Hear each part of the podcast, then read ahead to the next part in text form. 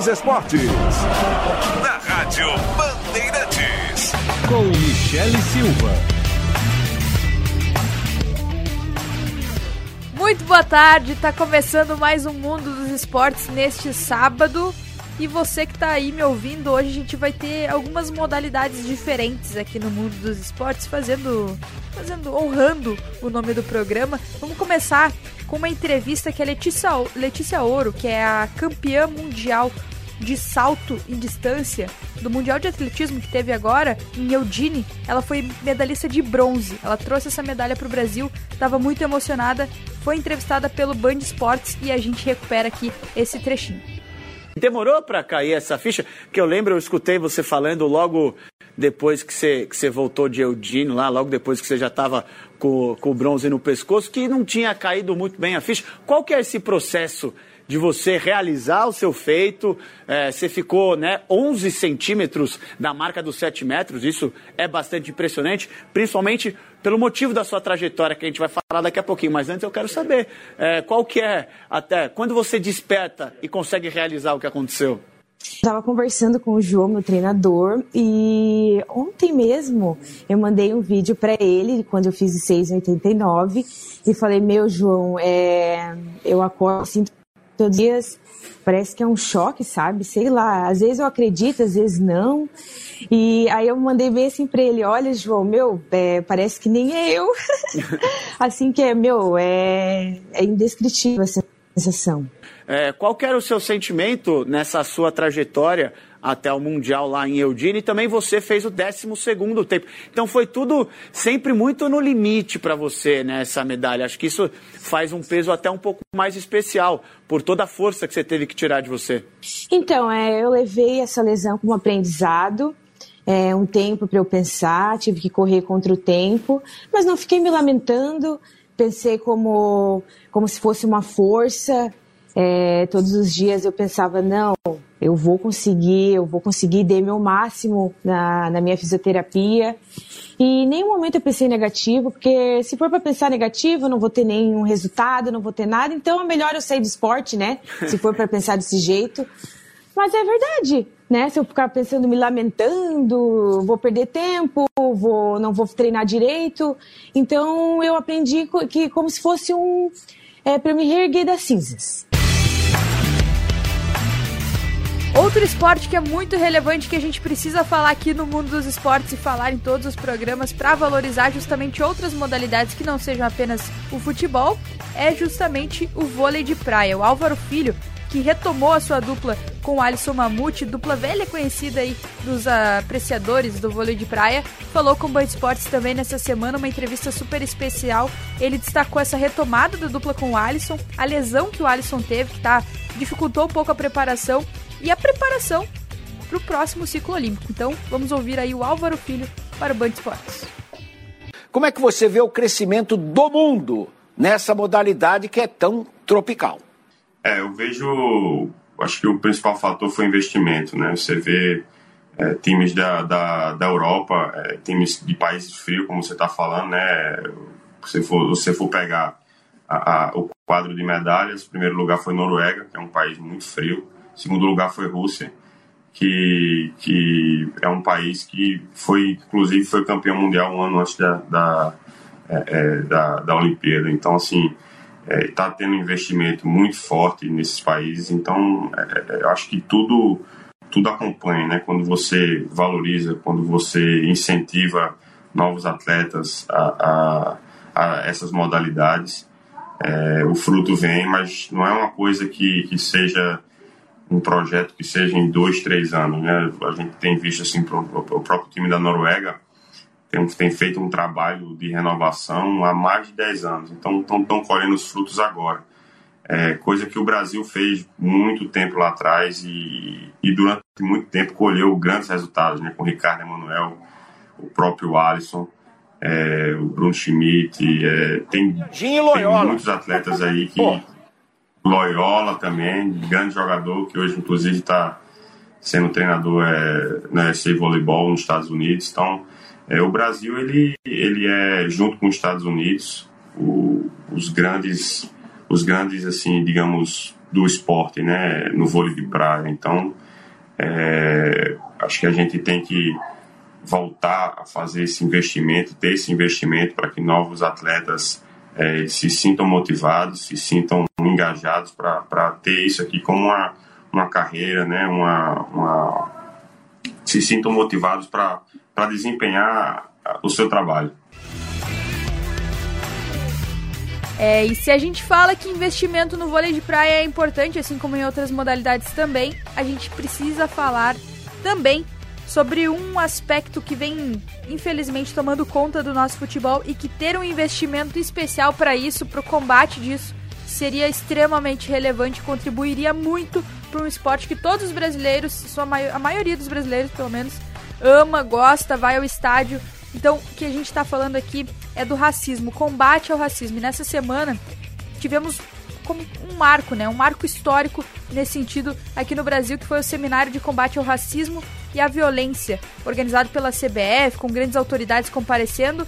E se a gente vai falar sobre esse assunto, a gente pode sempre destacar o trabalho do Marcelo Carvalho, que é do Observatório da Discriminação Racial no Futebol. O Marcelo falou com a Band Esportes, esteve falando conosco e a gente vai destacar aqui alguns trechos, porque ele teve algumas falas bem importantes. Ele que esteve lá no seminário, viu, conversou com autoridades, viu justamente esse tema sendo cobrado, já que estavam lá reunidos tanto o presidente da CBF quanto é, presidentes de clube, o próprio Tite esteve lá também. Então a gente vai ouvir o Marcelo falando sobre isso e destacando aí os principais pontos que ele pôde observar. A pergunta que eu tenho para fazer é: eu nunca tinha visto a CBF tomar atitudes tão enérgicas assim contra o racismo nos estádios. É, e o presidente Geraldo Rodrigues se pronunciou após a reunião, dizendo que estuda a perda de pontos é, do time mandante do estádio onde houver casos de racismo.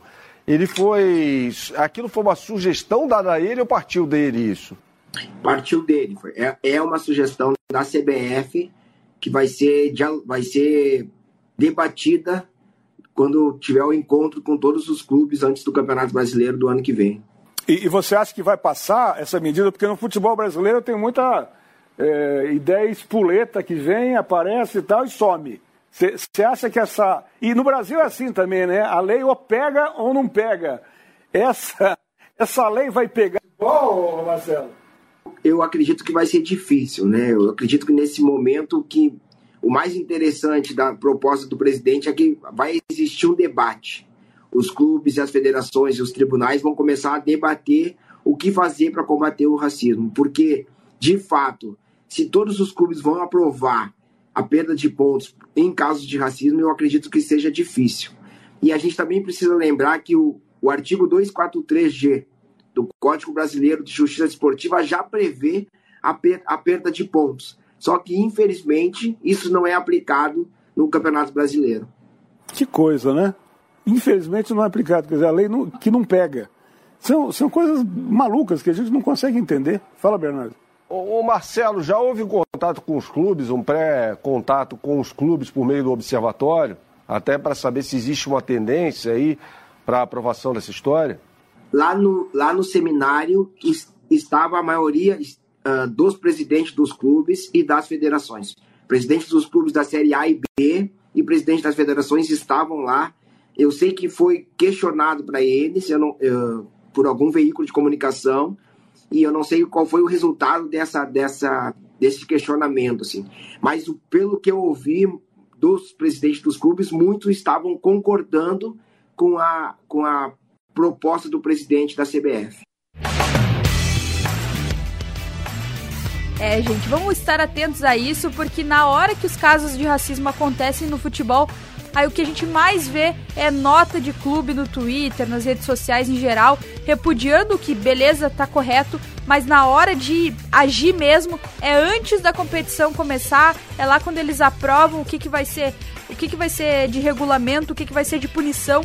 O próprio Edinaldo, presidente da CBF, Edinaldo Rodrigues, ele destacou a importância de se punir os casos de racismo, chegou a mencionar também sugerir a perda de pontos para clubes mandantes envolvidos em casos de racismo eu confesso que eu apoio essa situação, mas eu acho que tem que ser algo muito bem organizado e padrão para todos os clubes, um mesmo procedimento para que a gente tenha um combate ao racismo cada vez mais agressivo para definitivamente excluir isso do nosso futebol. E falando em futebol, nesta segunda-feira, às 5 e meia da tarde, tem jogaço, hein?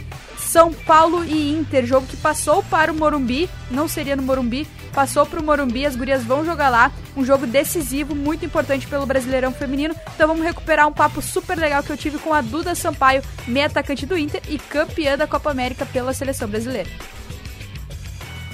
É, eu que agradeço o convite. Ah, sem dúvidas, né? Sempre tem uma ansiedadezinha assim para poder estar tá jogando. Acho que não, sei, não sendo aquela ansiedade que atrapalha, então isso é muito importante.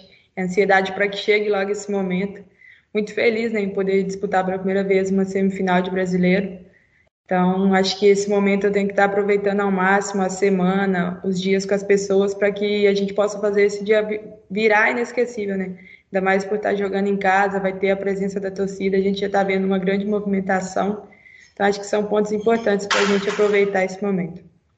Com certeza, tudo isso faz tornar esse ambiente, esse momento especial, né? Ainda mais especial e faz esse dia durar até mais tempo, né? Porque tem a, toda a espera até que o jogo aconteça com essa ansiedade boa e depois aí durante o jogo com todo o apoio, tenho certeza que vai, vai ser algo bem marcante para vocês. É, eu quero começar te perguntando, da, primeiro, assim, antes da gente entrar no assunto Copa América, entrar no assunto Brasileirão, falar também sobre essa tua temporada que tem sido muito boa, essa tua vinda para o Inter e tudo mais. Eu quero te perguntar como é que foi o teu início no futebol feminino, teu começo jogando bola, como é que era lá em Jequeri, se eu pronunciei certo o nome da tua cidade, como é que era lá é, essa tua relação com o esporte lá em Minas Gerais? Sim, pronunciou certo. É, como eu morava na zona rural, né, havia um campo do lado, do lado assim da minha casa, atravessava ali a estrada e já estava dentro do campo, que era do meu avô. Então, facilitou muitas coisas. É, desde muito nova, eu já sempre acompanhei muito meu irmão, meu pai para o campo. Minha mãe vivia me buscando no campo, saía chorando. Mas, então, esse começo foi bem tranquilo. Tive um, um, certo período que eu fiquei só mesmo nesse campo, jogava com os homens, com alguns moleques que eram da minha idade também mas a maioria já eram homens. Aí eu tive uma pequena passagem pela seleção de base da cidade, né, que é o Jequeriense. Fiquei disputando aí, sim, com, com, a, com meninos da minha idade, mas nunca com meninas, sempre com meninos. Aí foi de onde um rapaz me viu jogar, ele marcou um teste na época do América.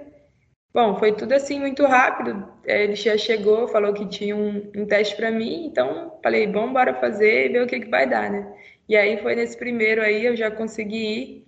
Tive um, um pequeno detalhe nesse teste que eu acabei perdendo a segunda parte, segunda etapa, né, no caso, e aí minha mãe insistiu muito com a coordenadora da época do América para que eu pudesse voltar e pudesse tentar, né, fazer novamente. Então ela me permitiu que eu fosse uma semana, ficasse lá treinando já com profissional, e daí eles gostaram e já fiquei lá o restante do ano e no outro ano eu já assinei meu primeiro contrato. Aí fiquei mais uns dois anos no América, onde eu cheguei no Cruzeiro, que aí deu uma mudança muito grande na minha carreira, um time de camisa muito pesado. Nosso primeiro ano também a gente já conseguiu acesso ali à Série A1, então tudo ajudou com que eu sobressaísse. Acho que por estar em um time de camisa, muitas, muitos atletas são vistas melhor, né? Então isso me ajudou muito. E Acho que aquele período ali tivemos três anos né, de Cruzeiro, dois anos passando muitos perrengues ali para conseguir manter o time. E graças a Deus, acho que tudo isso faz parte da minha carreira. É, só tenho a agradecer por esse momento.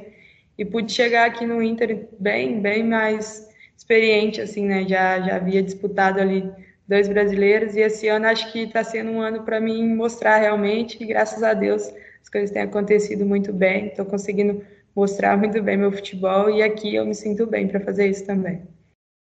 Pois é, eu queria até. Você mencionou muitas coisas, né? E apesar de você ser bem nova, é impressionante como você já tem muita coisa, né, na tua carreira, já tem muita estrada, né? Já tem experiências. Mas eu queria destacar principalmente essa ida para o Cruzeiro, né? Porque você fala que você sai de uma cidade interior, né? Interior de Minas Gerais, assim, uma cidade um pouco mais interiorana, não seria exatamente capital, né? Não seria Uh, não seria exatamente é. uh, como é que foi essa tua transição para o Cruzeiro, essa tua adaptação e depois para Porto Alegre? Como é que você fez essa transição? Sentiu muita saudade de Minas Gerais?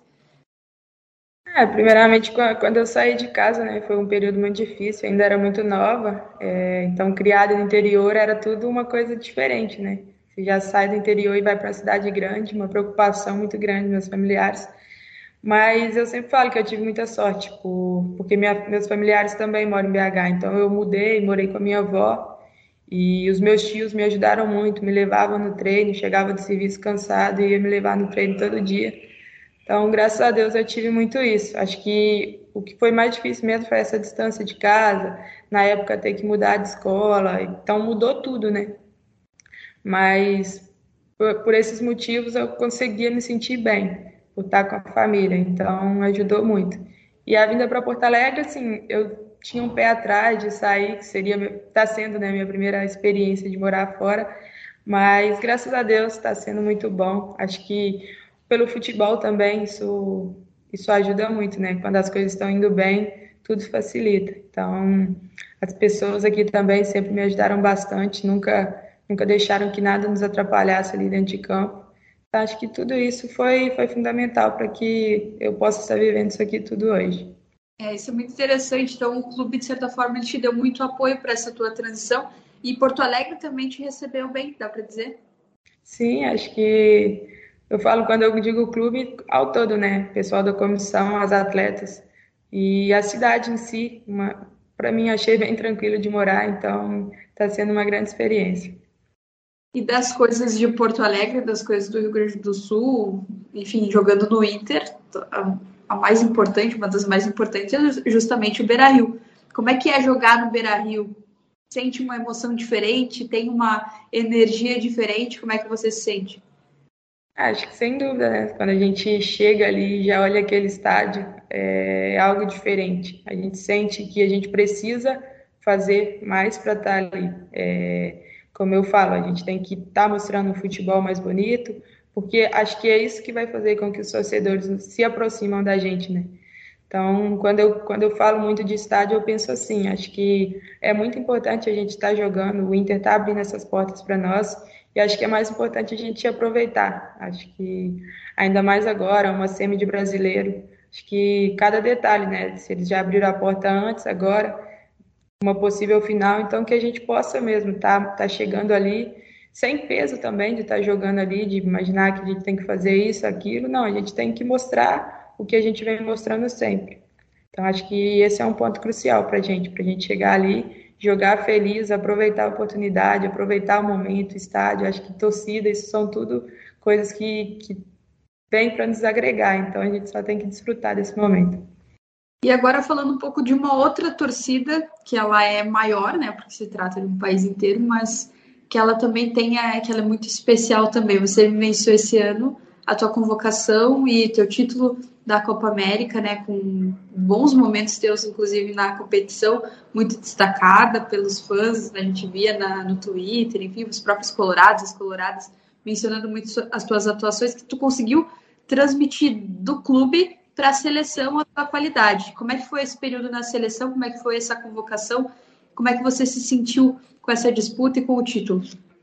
É, primeiramente eu fiquei muito feliz né, com a oportunidade. Acho que foi um momento ali que talvez eu não esperava por já estar em cima da convocação, de seja a competição, mas graças a Deus tudo aconteceu muito rápido. E eu acho que o mais importante é que quando eu cheguei lá eu me senti bem. Assim como eu me sinto aqui dentro de campo, eu senti lá. Então isso me ajudou muito a poder demonstrar, né? Tive algumas oportunidades e graças a Deus eu sempre mantive muita concentração para que quando ela chegasse eu pudesse aproveitar bem. Acho que isso aconteceu, então espero que seja o primeiro, primeiro título aí de muitos. E o título em si também já diz por si, né? Foi uma competição muito importante, muita visibilidade para ela. Então, acho que tudo isso envolve o cenário do futebol feminino. Então, a seleção abre portas e para mim é uma felicidade imensa estar lá. Então, eu vou continuar aqui muito firme no Inter para que possam ter novas oportunidades. E tem algo importante aí sobre a seleção que é a Copa do Mundo, né? E sempre que a gente fala em Copa do Mundo já brilha, dá um brilho no olho diferente, já dá uma emoção diferente. Como é que você está vendo essa, até dá para dizer essa preparação, ainda que esteja um pouco distante, mas essa preparação para a Copa do Mundo? Você acha que dá para pintar o teu nome ali numa convocação também? É, como é que você sonha sobre isso? É algo que você nutre uma expectativa também? Sem dúvidas, é, essa Copa América mostrou isso, né? Para mim, principalmente. Acho que chegar ali e poder estar tá vivendo aquilo. Acho que para mim é um sonho estar tá lá. Então, acho que se eu conseguir manter esse ritmo, e claro, sempre evoluindo, pouco a pouco, e pô, eu tenho muita chance de estar tá lá. Então, acho que depende muito de mim, sabe? De estar cada dia procurando cada detalhe. Acho que a gente fala muito que futebol é nos detalhes, então acho que dentro de campo a gente tem que olhar muito isso, pegar um jogo, ah, o que, que eu preciso melhorar, o que, que a própria comissão me passa, tanto na seleção como aqui no, no Inter. Então, acho que vai muito de mim, poder estar tá evoluindo, poder manter o ritmo que eu estou aqui esse ano, para que chegar ano que vem eu possa ter essa oportunidade. E eu conversei com a Bela semana passada, antes do jogo contra o Flamengo, do segundo jogo contra o Flamengo, e eu perguntei para ela ah, como é que a como é que a Duda reagiu à convocação, porque a gente teve todo o vídeo, né, de quando você foi convocada, e todo mundo viu. Mas ela falou: "Ah, Duda não é de conversar muito, tá? Mas a gente ficou muito feliz por ela e tudo mais. Agora eu quero saber de ti como é que foi como é que foram as tuas conversas com outras atletas da seleção, Debbie, enfim, outras atletas mais experientes, como que foi esse teu diálogo lá? Você conseguiu trocar bastante ideia com elas, no sentido de criar essa experiência também, né? Ajudar você a criar uma experiência de seleção? É, acho que, como a Bela falou, né? Eu não sou muito de demonstrar, mas por dentro eu estava muito feliz por esse momento. É... Acho que foi muito diferente essa convocação, porque as meninas que, que estão lá há mais tempo, ela nos deu essa liberdade, né? De chegar, de poder conversar, de trocar ideias. Então, acho que isso me ajudou muito para mim chegar lá e sentir confortável. Então, acho que tanto as que estão lá como as que estão chegando, a gente tem um, um modo de, de se interagir muito bom. Então, acho que isso foi o principal para me poder me sentir bem.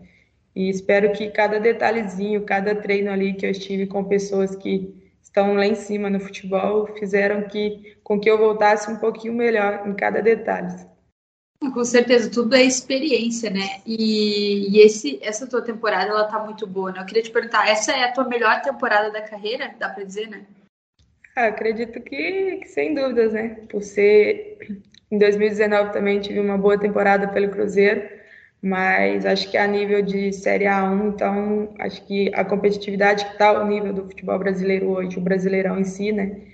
Tem sido algo que tem feito a diferença. Então, acho que, sem dúvida, está sendo um grande ano e que vai ficar marcado aí, que a gente pretende chegar longe para ainda mais, para ficar ainda mais marcado. Né? E o mundo dos esportes vai ficando por aqui. A gente volta na semana que vem com muito mais atrações. Espero que você tenha gostado. Fique agora com o restante da programação aqui da Rádio Bandeirantes. Até sábado que vem.